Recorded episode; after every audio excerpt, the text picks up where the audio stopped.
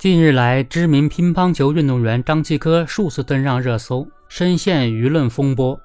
巨额赌债、传播女性私密视频、敲诈勒索、高额代言，涉嫌违法、品牌解约，这些都成为舆论场的关键词。事件愈演愈烈，舆论场众说纷纭，我们该关注什么呢？作为体育饭圈化的鼻祖，张继科拥有庞大的粉丝基础。更涉及与知名女演员的情感纠纷，加之传播私密视频抵债的情节，引发网民疯狂吃瓜，瞬间聚集了庞大的网络流量。数据显示，事件全网声量累计达到二十五点八万篇每条。自三月三十一日以微敖爆料后，舆情迅速发酵，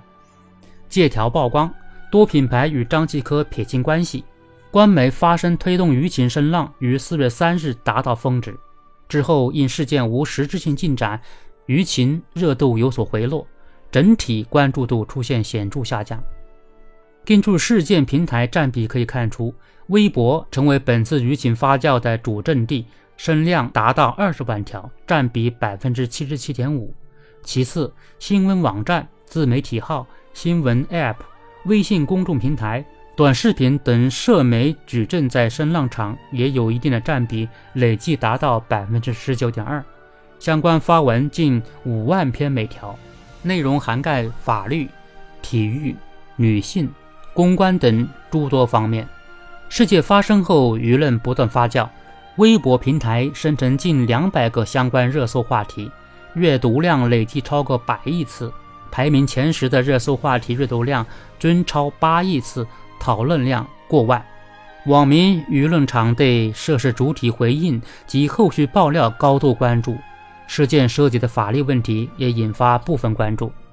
不同于网民的吃瓜心态，媒体舆论场更偏重报道事件进展，重点关注品牌解约事件，评论性文章较少，但收获的关注度高。中央政法委长安见微信公众号文章成为转载量最多的文章。在网民和媒体舆论场中，张继科商业版图的崩塌、女性隐私事件背后的法律问题，成为舆论场最为关注的三个话题，占比近八成。